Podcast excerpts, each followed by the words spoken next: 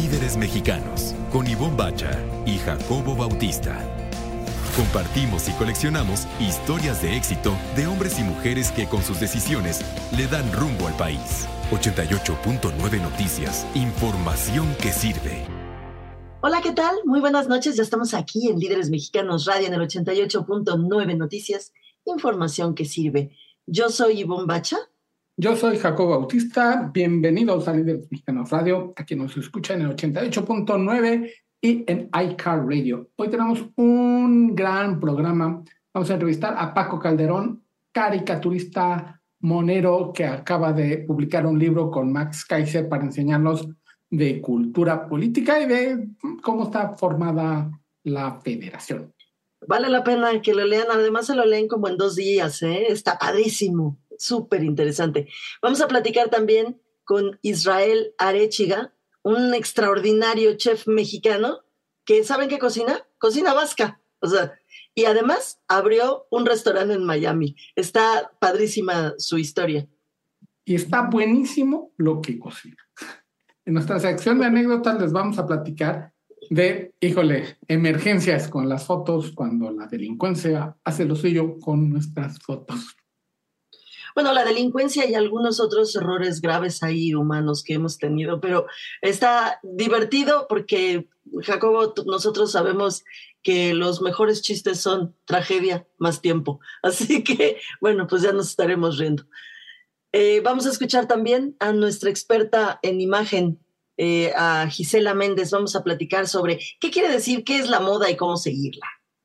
Como siempre, al final, recomendaciones de estilo de vida para pasarla muy bien en viernes en la noche. Líderes mexicanos, un espacio para compartir y coleccionar historias de éxito. 88.9 Noticias, información que sirve. Pues Ivonne Bacha ya está en nuestra sala de Zoom nuestro primer invitado de la noche, que es un gran honor tener a Israel Arechiga aquí en Líderes Mexicanos Radio, el chef Israel. Muchas gracias por conectarte con Líderes Mexicanos Radio. bueno, Jacobo, Ivonne, muchas gracias. Gracias por la invitación y, un gusto estar aquí con ustedes en este espacio. Lo conocemos en la Ciudad de México, Ivonne, del restaurante Ceru, que en, en San Ángel es el que yo conozco, al que voy, porque es el que está más cerca, no nada más de mi corazón, sino de mi casa este, también abrió en las lomas y ahora se conecta desde Miami porque estás estrenando Cero en Miami, Israel. Pues sí, así es. Ese es el bebé, el recién nacido, que, siguiendo la analogía, yo diría que fue un parto de trillizos eh, sin natural, sin epidural y, todo lo que se puedan imaginar, porque, bueno, uno nunca se imagina lo que es abrir un restaurante fuera de, de su país de origen y fuera del de, área que domina. Sin embargo, estamos muy contentos. Ya tenemos cinco semanas que abrimos Ceru Miami. La respuesta ha sido muy buena. Y como bien lo dijiste, San Ángel es el inicio de todo. Llevamos 14 años en esa colonia. Y bueno, pues Ceru es un restaurante de cocina española tradicional que ha ido evolucionando, que mantiene sus raíces, su origen en San Ángel, pero conforme han abierto otros proyectos del mismo nombre, ha ido evolucionando y aquí estamos. Estamos platicando con Israel Arechiga. Israel es el chef fundador de Ceru, que lo conocemos, como ya dijo Jacobo, en San Ángel y en Las Lomas, y ahora está en Miami. Oye, Israel, ¿y qué tal eh, has visto tú a los eh, estadounidenses con respecto a la comida vasca, o sea, porque no solamente es comida española, sino vasca específicamente. Entonces, me parece como un poco complicado, como que yo creo que los mexicanos somos mucho más cercanos a ese tipo de comida que los gringos, ¿no? Pues mira, te voy a decir que, parte del haber eh, abierto en Miami tiene que ver justo con la presencia de la comunidad, tanto española en Miami como mexicana en Miami porque eh, el concepto de la cocina española tradicional en Estados Unidos como que no alcanza, no alcanza a cuajar muy bien, como que la gente se imagina eh, demasiado embutido, demasiada papa, todo muy pesado, mucho guiso, y, eso ha hecho que, haya como en el imaginario colectivo del, estadounidense, que, que haya como un rechazo generalizado hacia, sobre todo cenar en los restaurantes de cocina española, ¿no? Entonces, en México tenemos eh, esa cultura de los restaurantes españoles mucho más arraigada, pero, pero hablamos que es muy común que, que hace, desde hace dos o tres generaciones, pues se vaya a los restaurantes de cocina española con los padres, con los abuelos, se coma paella el fin de semana y, y, todo parece como, como el chiste de por qué la pizza es eh, triangular la rebanada, redonda la pizza y cuadrada la caja. Pues somos mexicanos haciendo cocina vasca española en Miami, ¿no? Pero eh, parte, parte de, ese, de esa investigación de mercado, por llamarlo de alguna manera, y que, que, que nos permitió abrir aquí, es que hay una comunidad, sobre todo en la zona en la que nosotros estamos, estamos en la zona de Brickell, que es la parte financiera de Miami. Y, hay una gran cantidad de bancos españoles. Tenemos eh, por ahí un corporativo importante, una marca española justo enfrente del restaurante. Entonces, y la comunidad española de esta zona es muy, eh, eh, es muy grande. Creo, yo creo que esta parte es donde, donde hay una mayor cantidad de españoles viviendo en Florida y de por sí los mismos americanos consideran que Florida casi casi no es Estados Unidos, ¿no? Para ellos Florida es una cosa extraña y Miami es un ecosistema diferente todavía. Entonces, es más fácil encontrar comensales mexicanos o españoles que americanos como tal, ¿no? Entonces, eh, de todas maneras, quien ha venido y, los americanos que vienen les gusta porque ese es parte del concepto que nosotros buscamos y parte de lo que hacemos. Miami es una ciudad con mucho show. Eh, la puedes resumir como el restaurante en el que entra 13 decanes cargando una botella de champaña con, con chispitas saliendo, ¿no? Eso sería como, como el concepto de Miami. Y nosotros hacemos un, un restaurante más serio, más gastronómico, más de producto, más de con, con fundamento, tiene, tiene un sentido lo que nosotros hacemos gastronómicamente hablando, ¿no? Y, y eso ha gustado, eso ha gustado porque el que abra un concepto, un restaurante nuevo en Miami, que no es un restaurante de show más, sino es un lugar al que puedes ir a comer, a tomar una buena copa de vino, a comer de manera formal en un restaurante con mantel, a disfrutar, sin pensar en el show, en el DJ y en la música que no te deja ni platicar. Eh, eso ha tenido muy, muy buena aceptación y creo que se está logrando el efecto de, de la recomendación boca en boca, que es lo que buscamos desde el inicio. Se, se, oye, la verdad es que se oye eh, fantástico, se oye incluso así como muy complejo.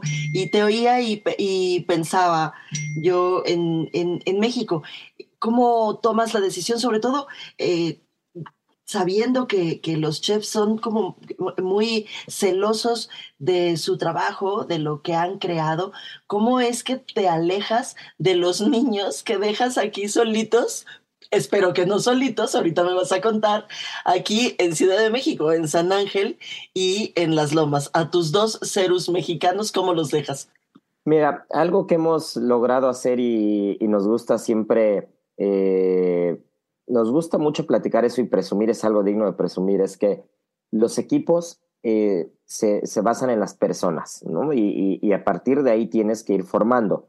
Para nosotros es mucho más fácil contratar a las personas correctas y enseñarles tema de técnico, tema de cocina, que contratar a grandes cocineros o, o, personas expertas en el tema de técnica, pero que después no se entienden como equipo.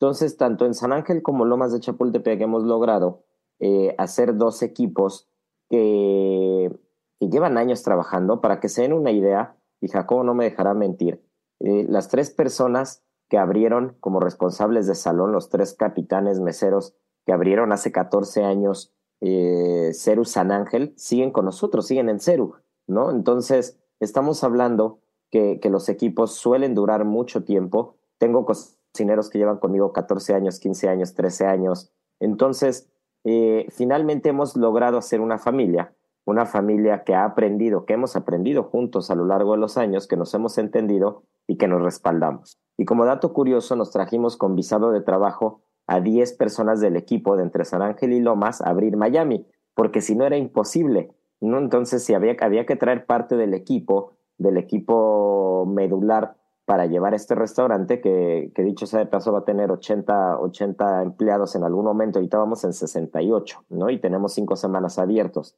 pero 10 personas se vinieron de, del equipo de México porque eh, solo así logramos permear los valores y la parte importante que es hacer un equipo que funcione, un equipo que se respalda y que nos queremos y nos cuidamos como familia.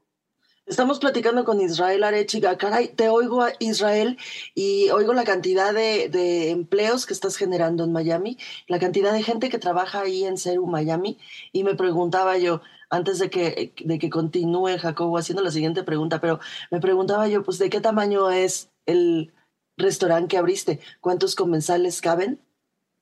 Eh, esa, es, esa, es, una pregunta que, que, nos dará para otro programa seguramente, pero según nuestros planos caben 152 y según eh, el inspector del gobierno de Miami caben 145, ¿no? Entonces ya después les platicaré eh, todo lo que ha implicado ese número, porque el, el, pasar de 150 a 100 en Miami te hace toda la diferencia desde el punto de vista de negocio. Entonces, eh, estamos justo en el toma ya nos aceptaron que sí caben más de 150, y es cuestión de tiempo que nos entreguen nuevamente los planos ya sellados por la ciudad que, que, son, que son cosas que vas aprendiendo con el tiempo, ¿no? Entonces, si es un restaurante grande, eh, la terraza todavía no está habilitada, la terraza estará habilitada en un par de meses seguramente, y pues ya con todo y la terraza acabarán 180, 190 comensales. Estamos en Líderes Mexicanos Radio a través de 88.9 Noticias, información que sirve platicando con Israel Arechiga, fundador del el restaurante Ceru, que además en Miami encontraste un espacio idílico, están en una zona padrísima, está bien bonita. ¿Cómo, es trabajar ahí? Porque una cosa es ir pasear, ya sabes, el, el, el, pensando como mexicano que va a visita, quiere comer rico, pero la, la zona, decías que es el, el distrito financiero de Miami, o sea, tienes gente importante y pueden ser tus clientes cautivos que pidan incluso ya más adelante su mesa. Así es, así es, así es. De hecho, ya lo estamos, ya lo estamos viendo. Realmente eh, aquí la voz se corre muy rápido, para bien y para mal, ¿no? Entonces, cuando llegas con un buen concepto y sobre todo algo que caracteriza ser un Miami, que, que, que quien ha viajado y ha comido en restaurantes de Estados Unidos tendrá la misma queja igual que todos los que venimos de la Ciudad de México o de México en general, qué mal servicio suele haber en Estados Unidos. Y una de las cosas que, nos caracterizan es que tenemos muy buen servicio, logramos contratar a las personas correctas, a formarlas como equipo, el, gerente general Alex y, uno de los, capitanes, Pablo, vienen de la Ciudad de México, vienen de Cerulomas y, y han logrado hacer muy buen equipo y eso es de las cosas que reconocen. Entonces, justo banqueros, financieros, todo, se van platicando que hay un restaurante que se come bien y que se atiende muy bien. Y, trabajar aquí es, es, es, muy curioso porque estamos hablando de, seguramente este es increíble porque Ciudad de México, yo soy sureño y, y para ir a Lomas de Chapultepec a veces me puedo hacer una hora, hora y cuarto, ¿no? Aquí vivo literal arriba del restaurante. Entonces, lo único que tengo que hacer es picar un elevador, bajo 25 pisos y estoy en el restaurante, ¿no? Entonces, eh, el ver, el, el, tener ese tiempo o el tener el tiempo para, para poder estar pendiente de la cocina, pendiente del servicio, pendiente de todo, el poder subir entre servicios, echarte un baño, bajar, pues hace que, que disfrutes también la profesión de una manera diferente, ¿no? Y ahí es donde te das cuenta del valor que tiene vivir cerca de donde trabajas, ¿no? Cosa que nunca me había pasado. Entonces, sí creo yo que, que, es un lugar inmejorable para, para vivir, para trabajar. Originalmente a mí la ciudad de Miami no me gustaba mucho, ahora ya, ya me acomodé, está, está muy bonito, uno no se puede quejar el poder salir caminando a las dos o tres de la mañana como si nada y, y regresar con toda la tranquilidad del mundo, eso no tiene precio. Y el poder estar pendiente del restaurante y del negocio eh, a un minuto de distancia, pues hace que, que, el arranque sea mucho más sencillo, ¿no? Porque cualquier problema estás pendiente. Claro, estamos platicando con Israel Arechiga. Israel es chef fundador de Ceru. Recuérdanos, para los que vivimos todavía acá y queremos comer rico este fin de semana, ¿en dónde podemos ir? ¿A dónde está el de San Ángel y dónde está el de las Lomas? Mira, Ceru San Ángel está en Avenida Revolución, 1547 y pueden preguntar por José Luis, que es el chef ejecutivo, que le está pendiente, uno de los chicos que llevamos trabajando juntos, no sé, 12, 13 años, y, y José Luis es, es el crack en San Ángel. Y en Lomas de Chapultepec hay una gran cocinera que también llevamos muchos años trabajando juntos, que es Marianita, Marianita Ruiz, y ese está en la esquina de Monte Satos y Monte Everest. Entonces, entre Atos y Everest, en, en la placita Everest, 635, al fondo, ahí está el restaurante, eh, reserven por favor porque normalmente, digo afortunadamente en los dos, eh, suele haber lista de espera. Entonces, creo que se come y se atiende bien. Israel Arechiga, eh, fundador, chef de Ceru y ahora ya en Miami. Te agradecemos muchísimo estos minutos aquí en Líderes Mexicanos Radio. Mil gracias y muchísima suerte, que sigan los éxitos. Ivonne, te agradezco mucho el espacio. Jacobo, muchas gracias. Eh, un gusto esta, esta conversación con ustedes. Y bueno, pues ojalá que los vea por aquí pronto en Ceru Miami. Y si no, pues nos veremos en Ceru San Ángel, en Ceru Lomas. En, estos, en todos, en estas semanas. En todos, en todos vamos a ir a verte a todos lados, Israel. Muchísimas gracias. Muchas gracias. Un abrazo. Y ambos dos y a la par hemos sufrido con unas cosas que ya lo decíamos al inicio del programa, Jacobo. Tragedia más tiempo, pues bueno, eh, se supone que eso es humor y te ríes mucho y demás, pero en los momentos, híjole, qué mala hemos pasado cuando, eh, ¿te acuerdas que a nuestro fotógrafo Roberto Tetlalmatzin le robaron su cámara y le robaron pues todo el material con, con, pues, con, nuestras fotografías? Sí, regresando de una sesión muy complicada en el castillo de Chapultepec, que nos prestaron el castillo de Chapultepec, el, el Alcázar, para hacer unas fotografías con un montón de gente del marketing board que era muy complicado juntar. Él llegó a su casa, tenía que salir como en una hora, no metió su coche, le abrieron su coche, le robaron sus cámaras, sus tripiés y junto con las cámaras las tarjetas donde estaban las fotos que había tomado. Y, y ustedes imagínense lo difícil que es conseguir el Alcázar, ¿no? El castillo de Chapultepec, que eran irrepetibles. Sí, eran totalmente irrepetibles y nos avisó que pues ya no había remedio porque ya, o sea, se las habían robado. Y yo ese día me había llevado mi cámara, Ivonne, y había estado tomando fotos y hice un encuadre de lo mismo que estaba sacando él, de la gente que habíamos reunido. Hice una fotito como de lado, ninguno está viendo a la cámara, obviamente, porque estaban viendo a la cámara de Roberto. Y pensé, ay, ¿para qué hago la foto de los que está retratando Roberto si esos los está retratando Roberto? Me dediqué a retratar el castillo, a Roberto tomando las fotos, a hacer tomas muy generales y demás. Y había solo una de mis 100 fotos que servía una, que no era la mejor foto del mundo, porque yo no soy fotógrafo. Y así salió. O sea, generalmente todo, todo la revista revisaba y escogía las fotos y tenía que ver. Ahí no había discusión. Era la única que existía. Y bueno, salvamos el, la reunión y que nos prestaran el, el Alcázar y pues ni modo, con, con esa foto mala, porque era mala, porque era mía, pero bueno, se salvó un poquito las entrevistas y demás, y ahora ya nos acordamos con algo de risa. Yo me acuerdo con algo de risa porque al estar haciendo esa foto pensé, ¿qué estoy haciendo? Si eso es trabajo de Roberto, para eso lo trajimos, él es el experto y yo no, no tengo nada que hacer. Y luego nos pasó algo mucho más grave, Ivonne, y eso sí no por la delincuencia, sino por falta de pericia.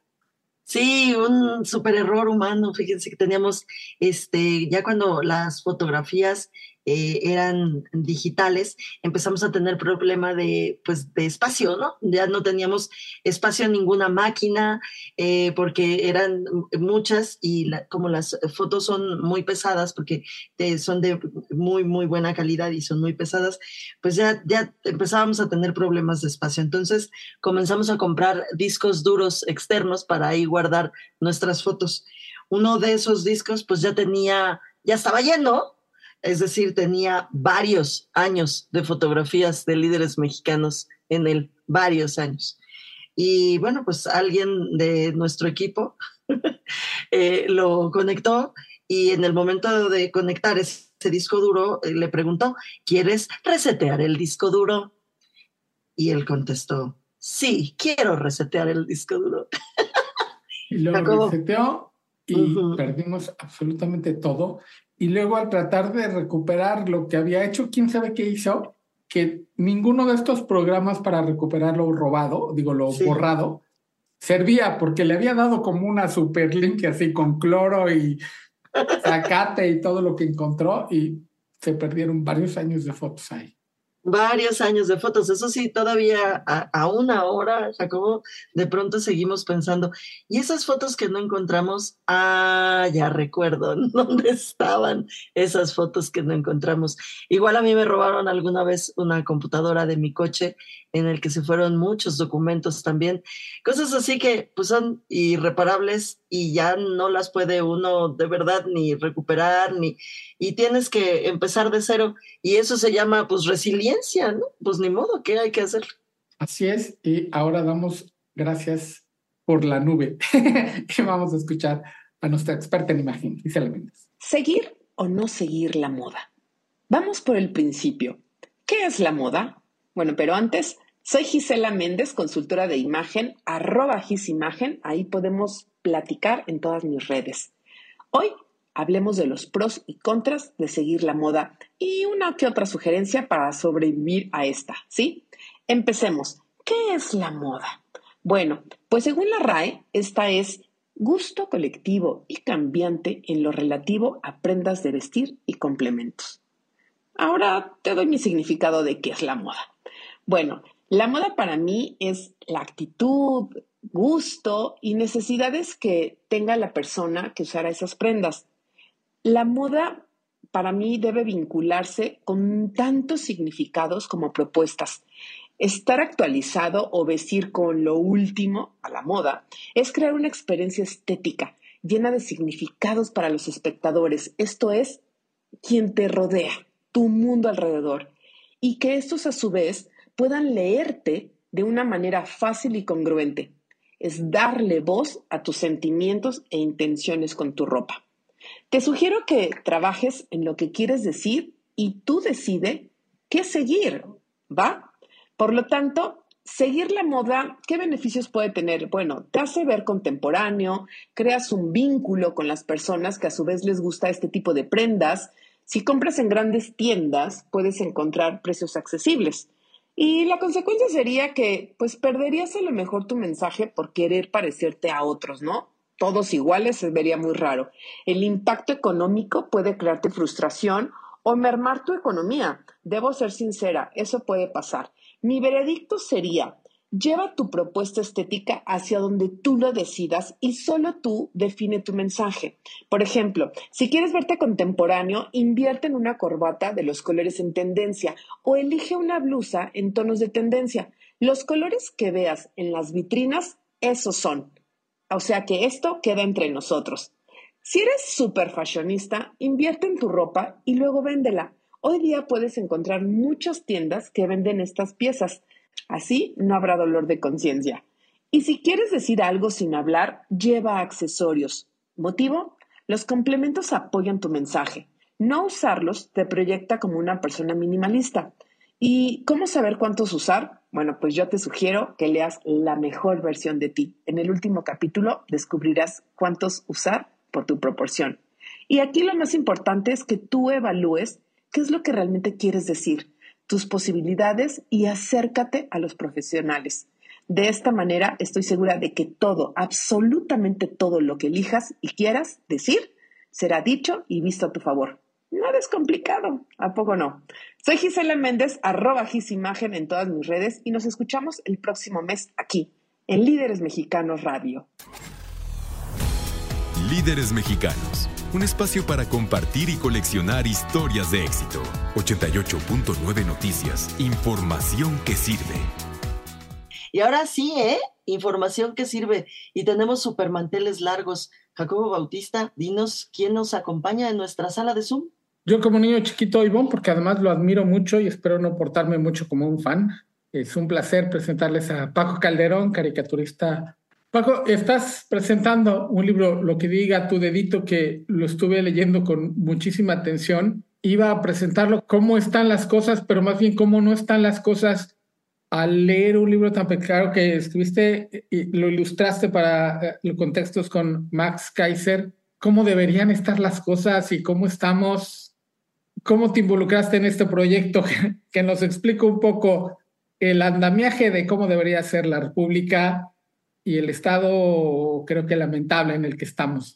Pues mira, es exactamente eso. Eh, me habló Max Kaiser, me dijo que, bueno, que no nos conocíamos, pero que, que, tenía mucho interés en conocerme y en hacer un proyecto juntos. Y le dije, sí, cómo no.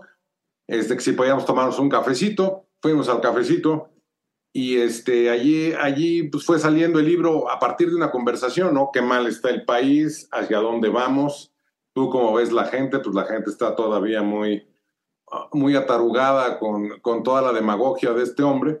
Y entonces decimos, bueno, ¿por qué no hacemos un pequeño manualito para el ciudadano? Las cosas básicas que tiene que saber. Te sorprendería, eh, quizás no tanto, saber que eh, mucha gente, mucha gente inclusive que aparece en, tu revista, eh, no sabe los principios básicos de, de, la política, de la república, de cómo está hecho este país. Gente que uno pensaría, bueno, es gente ilustrada. A la hora que le habla sobre política, Mm, se queda así, este, como que en, como que en babia, ¿no? Eh, la ignorancia en temas tan básicos del funcionamiento de la República, pues eh, llega, llega no solamente a sorprender, sino a, alarmar. Por ejemplo, mucha gente piensa que la policía judicial depende del poder judicial. No es así. Mucha gente no sabe cuál es la diferencia entre diputados y senadores. Dice, bueno, ¿por qué no cancelan uno? Bueno, pues porque no solamente no es tan fácil, sino porque la República pierde al cancelar ello, ¿no?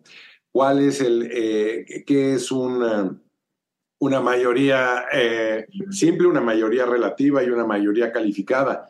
No va por ahí. Este, ese tipo de cosas, tratar nosotros de, de explicárselas al ciudadano común y corriente de una forma sencilla, de una forma en que pueda captarlo a la, a la brevedad y bueno, pues ayudado con dibujitos siempre ayuda. Estamos platicando con Paco Calderón, Paco Calderón, ese Calderón, el que ustedes ven y eh, leen y lo revisan y se ríen con él.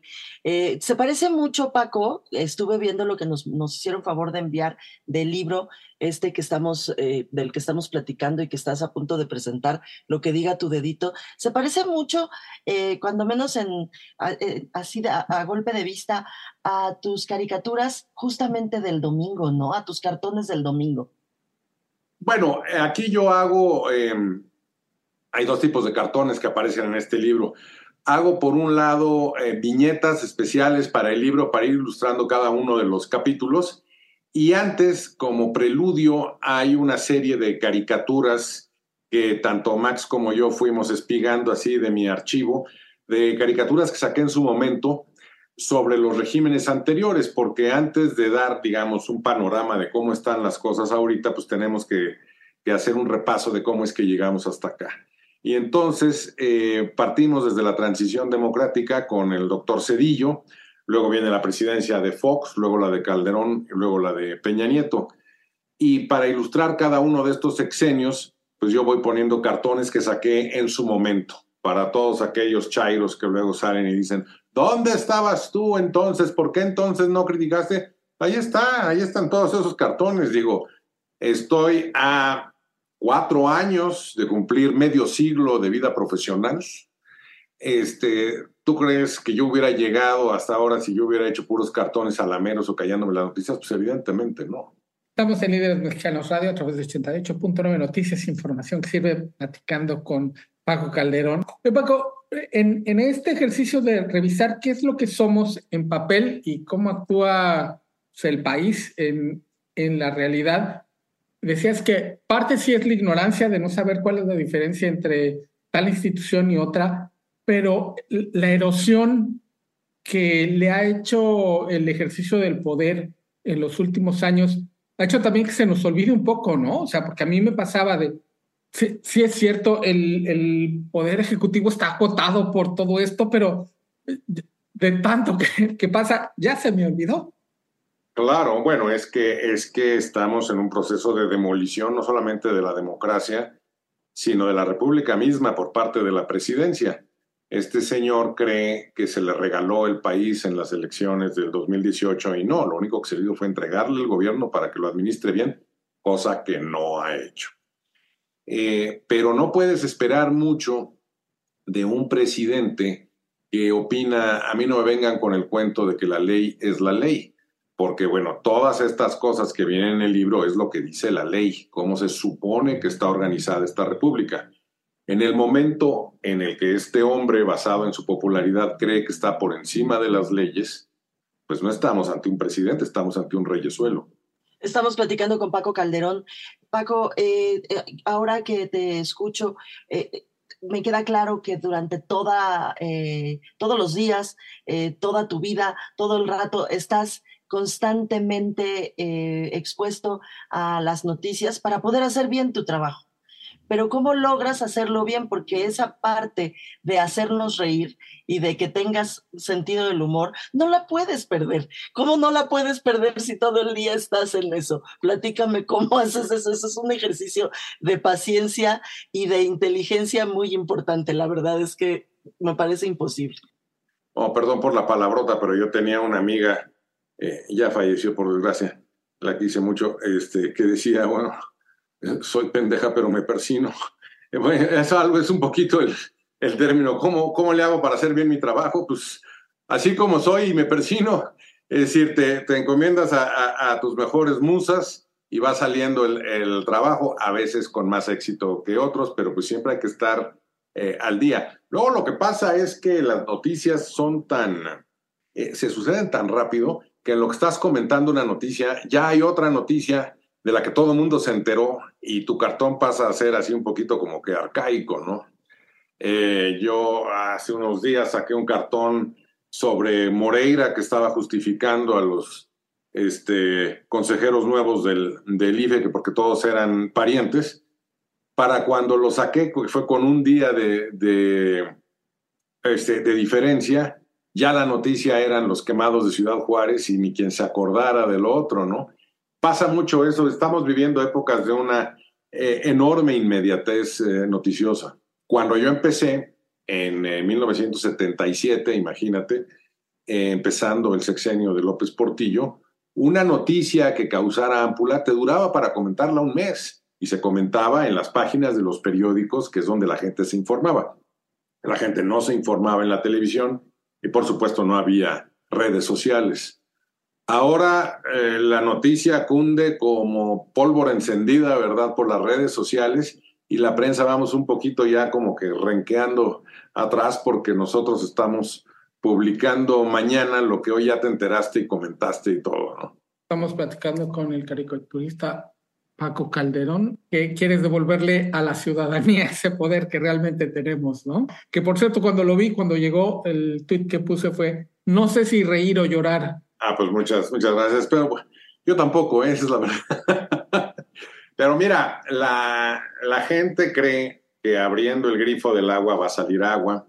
La gente cree que entrando al súper va a haber productos en los anaqueles.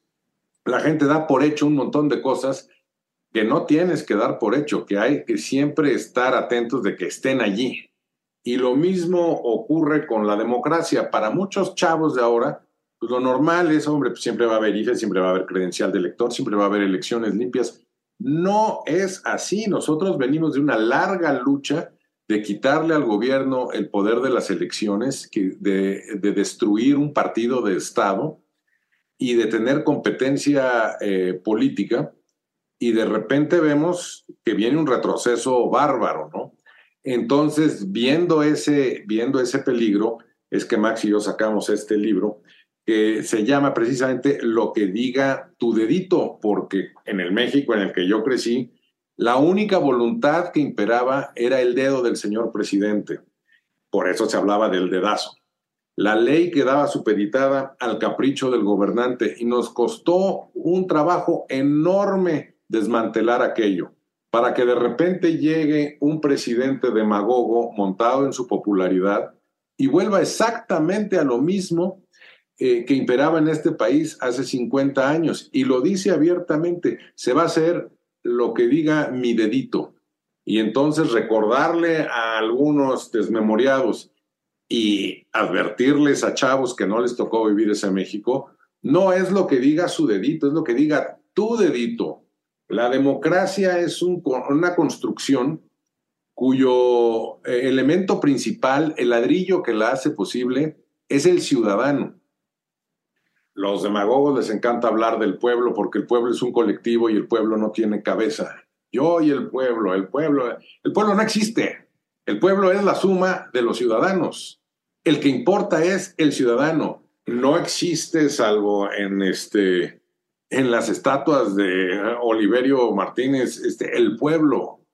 Existes tú y existes tú y existe él y ella y yo y todos en conjunto somos el pueblo, pero finalmente los que realmente existimos somos tú y yo. Entonces, eh, tú quieres que este país mejore, empieza por mejorarlo tú. ¿Qué necesitas? Bueno, ser un ciudadano consciente, no ser un ciudadano apático, que es el ciudadano que fue creando el PRI a lo largo de 70 años y que Morena quiere resucitar. Yo no me meto en política, yo para qué me meto en esas cosas, yo no quiero problemas, yo me ocupo de mis asuntos, los políticos son todos iguales, todos son excusas para dejarle a otros la conducción de tu país. Bueno, abusado, porque en ese país vas a vivir tú. Y si ese país no te gusta, si tú no haces algo por él, no te va a gustar el resto de tus días. Estamos platicando con Paco Calderón sobre su trayectoria, sobre su trabajo y sobre el libro, lo que diga tu dedito. Oye, Paco, ¿lo van a presentar próximamente? ¿Podemos ir? ¿Podemos entrar? Porque ahora se usa mucho eso de, que puedas entrar por Zoom y cosas así. Este, ¿Cómo le vas a hacer? ¿Ya lo, ¿O ya lo presentaste? Ya lo presentamos, lo presentamos el día 22 en un eh, este, escenario espectacular. Nos prestaron una terraza ahí enfrente del Ángel de la Independencia. Eh, estuvimos, eh, eh, estuvo Ana Francisca Vega, muy linda, estuvo Ezra Chabot, estuvo Jesús Silva Herzog Márquez. Tuvimos un éxito bárbaro. Y lo presentamos en la librería Porrúa del bosque de Chapultepec, ahí enfrente de, Tlaloc. nos acompañó la doctora Solange Márquez, que vino desde Canadá para presentar el libro el doctor Federico Reyes Heroles, que bueno, siempre es un lujo tenerlo. Parece ser que vamos a tener eh, sus siguientes presentaciones, todavía no tenemos la fecha, pero sí tenemos apalabrados tanto al doctor Lorenzo Córdoba como, como a Ciro Murayama, que ambos dijeron estar muy de acuerdo con el libro. Ah, pues nos avisas cuándo, dónde y todo y lo, lo subimos de inmediato a las redes y además, si podemos, te acompañaremos, por supuesto, a ti y a Max. Muchísimas gracias. Paco, tienes una, una gran cantidad de seguidores y una plática muy rica a veces en, en redes sociales. De hecho, te alimenta. El otro día me dio mucha risa que te llamaran criminal del dibujo, que me gustó más que aquello que te dicen de caricaturista de la derecha. ¿Te alimenta en alguna parte para medir ¿Dónde está el ánimo social? Sí, por supuesto, sí, por supuesto. Mira, yo no bloqueo a nadie, yo eh, se me hace una tontería que si estás en la escena pública te pongas tú a bloquear a la gente, pues tú lo que te interesa es ver qué piensa la gente, ¿no? Evidentemente te das cuenta que cuando son este, anónimos, llenos de insultos, bueno, pues es un bot o es un tarado y dices, bueno, pues déjalo, ¿no? Al contrario, puedes ahí como que irle midiendo el, el, el agua a los, a los camotes. Eh, decía el eh, presidente norteamericano Harry Truman, el que no le gusta el calor, que no se meta a la cocina. Pues es un poquito eso, ¿no? Este, tómalo de quien viene y pues una de las pocas ventajas que tiene ser gordo es que tienes que tener la piel gruesa. Si no la tienes, estás fregado. Pues eh, Paco, Paco Calderón eh, está presentando el libro, ya nos va a decir cuándo vuelve a presentarlo, lo que diga tu dedito. Te agradecemos muchísimo estos minutos aquí en Líderes Mexicanos Radio, Paco. Al contrario, muchísimas gracias a ustedes y bueno, sigan con la revista, es, es muy buena y eh, para mí es un honor todos los años que luego me ponen allí. Muchas gracias. gracias a ti. Frente a mí está una aficionada gran, gran aficionada a dos cosas, a las series y a la gastronomía. Y cuando esas dos cosas se juntan, nos recomienda unos programas de gastronomía que la verdad son muy buenos. La verdad, lo, lo, los trato de seguir, Ivonne, porque vienen con tu sello de calidad. A veces me quedan uno, dos, tres, pero a veces sí me, me aviento mi pequeño maratón como este, que nada más tiene una temporada y son ocho episodios. Cuéntanos este, este, sabes que, que este lo que tienes que es muy divertido.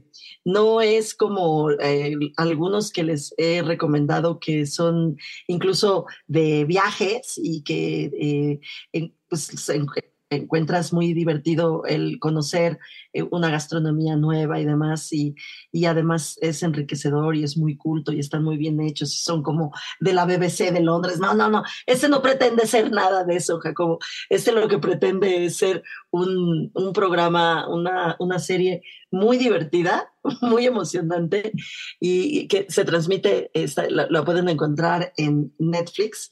Es producida por Food Network y se llama Cook at All Costs. Es algo así como eh, cocina a cualquier costo, pero fíjate que lo hemos hablado muchas veces. Eh, eh, ¿El costo para arriba o para abajo? Puede ser para los dos lados, por eso es at all costs. Y lo, hemos platicado tú y yo muchas veces, eh, esto de las traducciones. Y le pusieron cuece lo que cuece. O sea, el juego de palabras está, está, bueno, la verdad, sí, está bueno. Está, está, chistoso, pero bueno, no, no, no representa lo que, lo que es el programa, ¿no? De, lo que se trata el programa. Porque de lo que se trata el programa es de mezclar eh, las em, eh, cuando, cuando, cuando das dinero y van diciendo más, más, más. ¿Quién da más? ¿Cómo se llaman esas cosas? La subasta las subastas. representan, son subastas por, por además no sabes tú qué es lo que hay abajo de esas cajas. Entonces, eh, todo comienza con tres cajas, una que es safe, que lo que quiere decir es que te salvas, es así como la, la, la, la más baratita. Empiezas con 25 mil dólares en tu cuenta de banco y te vas con lo que vayas eh, ahorrando. Entonces, eh, las, te decía yo que son tres cajitas, es una es Safe, que es la más barata, una que es Surprise, que tú nos, ahí es una sorpresa. Es la número tres. Es la exacta y, es, y esa cuesta la mitad. Y esa cuesta seis mil dólares, la más barata cuesta cuatro mil dólares. Y la, no, de, hecho, ese es el, perdón. En la primera eh, comienzas con 2.500 y tú puedes dar lo que quieras. 2.500 dólares es lo más bajo. Tú puedes dar 2.501 o 2.500 para quedarte con la de Safe. Puedes dar un poquito más para quedarte con la Surprise o puedes, eh, la, de, la que se llama Spend, que es la más eh, sofisticada y más cara, con los ingredientes más elegantes. Y una vez que los tienes, pues a cocinar con ellos, ¿no? De eso se trata y a la mitad de la cocinada vienen otras tres cajas con lo mismo, pero ahí sí una cuesta cuatro mil, la otra seis mil y la otra ocho mil, de acuerdo a lo que tú estés eh, queriendo gastar y le vas dando más y más y más y más y más porque pues es una subasta hasta ver quién, quién gana, ¿no? ¿Quién se queda con la caja que ya les dijeron qué es lo que tiene adentro? En fin, está muy divertido hay quienes eh, en, el, en el, no les voy a echar a perder, pero en uno de los episodios se va con 17 mil dólares a su casa. Muy raro, es el con el que, ganó con más dinero en el banco, pero hay quienes pues se van con 4 mil dólares después de haber tenido 25 mil en el banco. Hicieron un gastadero espantoso, pero bueno, pues les funcionó y ganaron. Está divertido, está muy emocionante. Son ocho episodios, como bien decías eh, y cada episodio es, eh, van mandando las cajas un chef distinto. El host es un chef también que se llama Jordan Andino, un muchacho joven, un chef joven que es filipino y que además tiene mucho ángel. Entonces está muy divertido. Se llama, les repito, Cook at All Costs. Está en Netflix, son ocho episodios y la verdad es que está muy divertido, no pretende ser nada más que una serie divertida. Y eso es de repente lo que necesitamos, ¿no? El, viernes en la noche desconectarnos un poquito y bajar un poquito la presión viendo cosas que no lleven a ningún lado nada más no llevan ningún bien, ¿no? Exactamente, no llevan ningún lado, no van a aprender a cocinar porque además quienes están cocinando son eh, cocineros de casa, no son chefs. El único chef es el que está conduciendo y el que los que están atrás y que van que va a ser un juez. O sea, no, de verdad no pretenden nada más que divertirlos. Está muy simpática, está, está divertida, rapidita, ligera, muy bien hecha, tiene muy bonito eh, escenografía. Hombre, pues es para pasarla bien. Y pues como decía Johnny Leboriel, todo se acaba. Él no sé a qué se refería, nosotros nos referíamos al número 139 de Líderes Mexicanos Radio. Buenas noches, Jacobo Bautista. Muy buenas noches, igual.